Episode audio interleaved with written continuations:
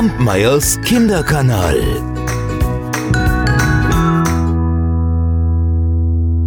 Vor langer, langer Zeit lebte einmal ein Sultan, der liebte Teppiche über alles. Ja, so ein schöner, fein gewebter Teppich, der konnte sein Herz beglücken. Und nun hatte er davon gehört, dass in einem weit entfernten Dorf ein Jahrmarkt stattfinde. Und auf diesem Jahrmarkt kämen die wunderbarsten Teppichhändler zusammen.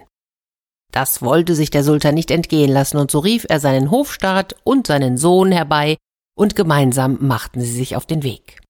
Wie lange sie unterwegs waren, das, das kann ich euch nicht sagen, aber lange. Und schließlich kamen sie dort in jenem fremden Dorf an. Sie schlugen ihr Lager auf und gingen dann in das Dorf hinein, denn von überall her waren Leute herbeigeströmt. Dieser Jahrmarkt war wirklich im ganzen Land und darüber hinaus berühmt. Die Bauern boten ihre Tiere feil. Pferde, Schafe, Hühner. Und dann gab es diejenigen, die Obst und Gemüse verkauften. Och, das duftete. Gewürze gab es dort und riesige Fässer voll mit heißem Tee. Och, es war eine wahre Freude, über diesen Markt zu gehen. Und natürlich gab es auch schöne Kleider, es gab Töpfe, große und kleine, es gab alles, was du dir vorstellen kannst. Und dann kam der Sultan dorthin, wo die Teppiche verkauft wurden. Ach, das war wirklich eine Pracht. Dort in jener Gegend verstand man es wie sonst nirgendwo, Teppiche so fein zu knüpfen und zu weben, dass der Sultan vor Freude ganz außer sich war.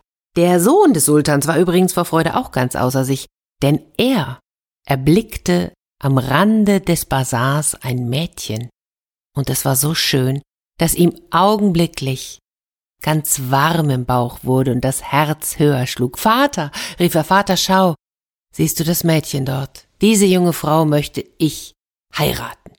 Der Sultan schaute ihn an und sagte, was? Du hast dieses Mädchen zum ersten Mal gesehen, du kannst sie doch nicht heiraten wollen, es ist eine Bäuerin, du bist der Sohn eines Sultans, du wirst eines Tages ebenfalls Sultan werden. Außerdem habe ich dir schon eine Braut ausgesucht. Es ist die Tochter eines reichen Paschas bei uns in unserer Stadt. Doch dazu müsst ihr wissen, dass der Sohn des Sultans genauso dickköpfig war wie sein Vater.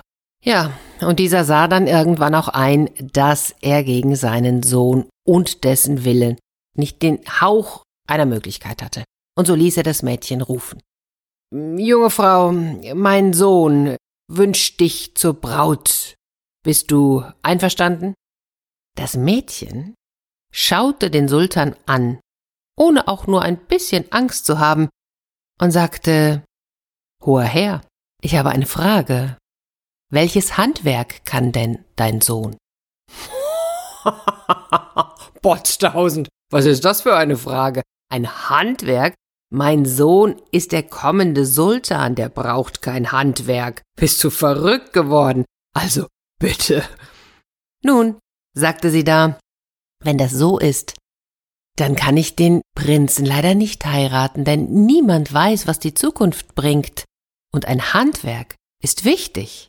Tja, als der Prinz das hörte, da dachte er bei sich, gut, dann werde ich ein Handwerk lernen. Der Sultan, der schüttelte mit dem Kopf. Er beendete seine Einkäufe auf dem Jahrmarkt und dann machte sich die ganze Karawane zurück in die Hauptstadt. Der Prinz, der blieb zurück und er ging bei einem Teppichweber in die Lehre. Und es dauerte nur ein Jahr, da war er der beste Teppichweber weit und breit. Ja, und da willigte die junge Frau ein, ihn zu heiraten. So gingen sie zurück in die Stadt seines Vaters, feierten eine wunderschöne Hochzeit und lebten glücklich und zufrieden. Doch nein, dieses Märchen ist hier noch nicht zu Ende, denn eins muss ich euch verraten. Der Prinz, es war ein unglaublich feiner, gutmütiger, großzügiger, lustiger Mann, und er hatte eine kleine Schwäche. Er aß für sein Leben gern, und er aß am liebsten richtig gut. Und jetzt hatte er davon gehört, am Stadtrand bei der alten Brücke, da gäbe es ein Gasthaus, und in dem würde so vorzüglich gekocht wie sonst nirgendwo im Land.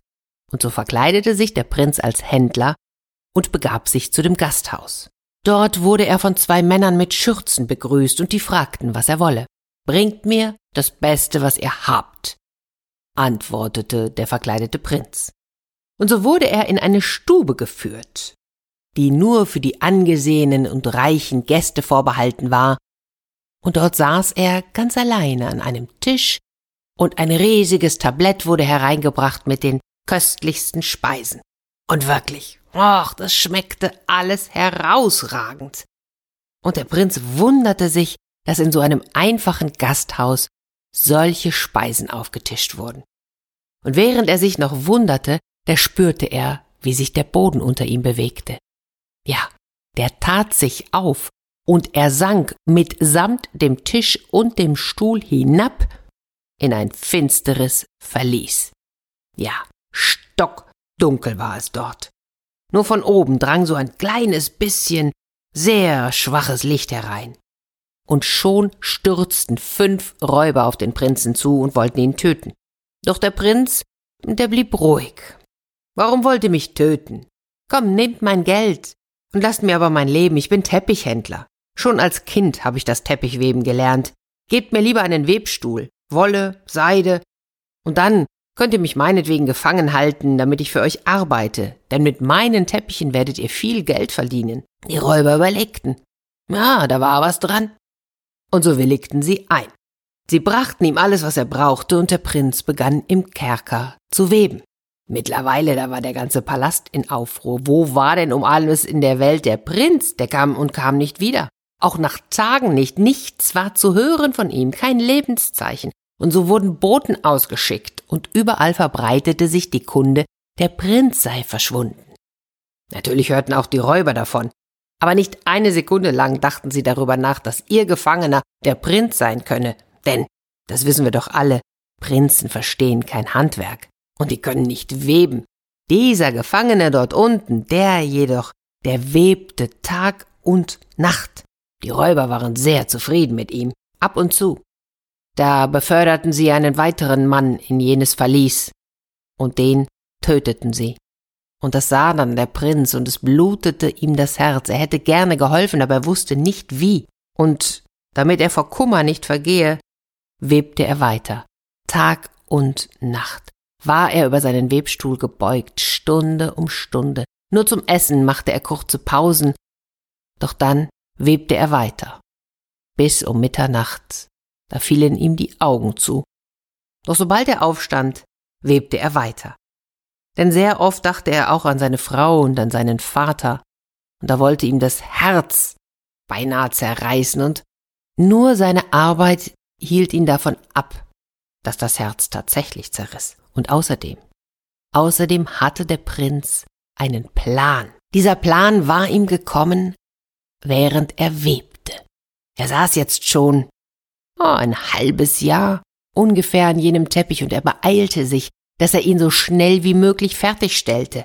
Denn wenn es ihm gelänge, seine Botschaft über diesen Teppich hinaus zu schmuggeln, dann würde das nicht nur ihn retten, sondern auch all die armen Geschöpfe, die fortan noch in jenem Verlies landen und sterben würden. Und so webte er und webte, einen wunderschönen Teppich. Er hatte all sein Wissen und Können hineingelegt. Und dort gab es Blumen und Schmetterlinge, Löwen und Tiger und Zebras, ach, Jäger sprengten mit ihren Pferden über Wiesen, und im Hintergrund erhoben sich blaue Berge. Mit den dunkleren Fäden, da hatte der Prinz etwas hineingeschrieben, nämlich den Ort, wo er versteckt war und seinen Namen. Doch die Buchstaben, die waren für ein ungeschultes Auge nicht zu erkennen, sie sahen aus wie Verzierungen. Und ganz ehrlich, das wissen wir doch alle, Räuber sind doch meistens sehr schlicht und achten nicht auf so etwas. Schließlich war der Prinz fertig und rief die Räuber Hier, hier habt ihr den Teppich, er ist fertig. Geht nun und verkauft ihn an einen Pascha. Oder vielleicht noch besser direkt an den Sultan, er liebt schöne Teppiche.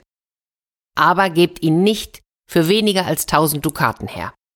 Zwei der Räuber verkleideten sich also als Händler und trugen den großen Teppich durch die Straßen.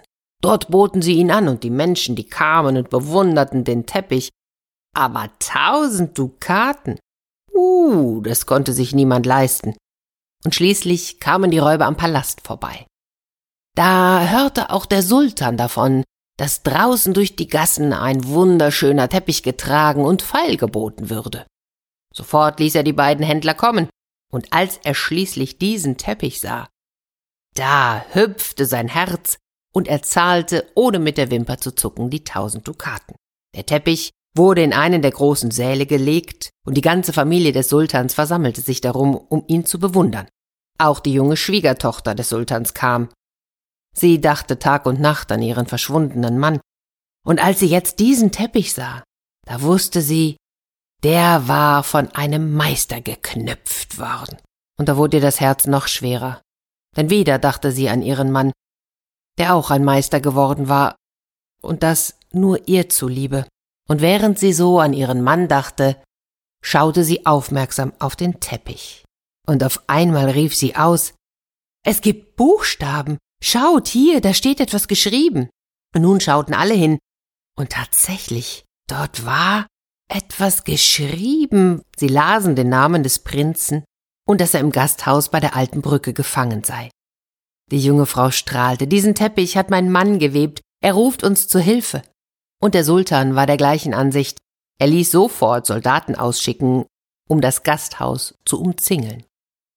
Während die Räuber noch damit beschäftigt waren, die tausend Dukaten unter sich aufzuteilen, klopfte es mit einem Mal an die Eisentür und diese wurde aufgebrochen. Die Soldaten drangen hinein, legten die Räuber in Ketten und führten den Prinzen aus dem Verlies. Er war sehr blass und abgezehrt, und doch strahlte er übers ganze Gesicht, als er schließlich seine Frau umarmte.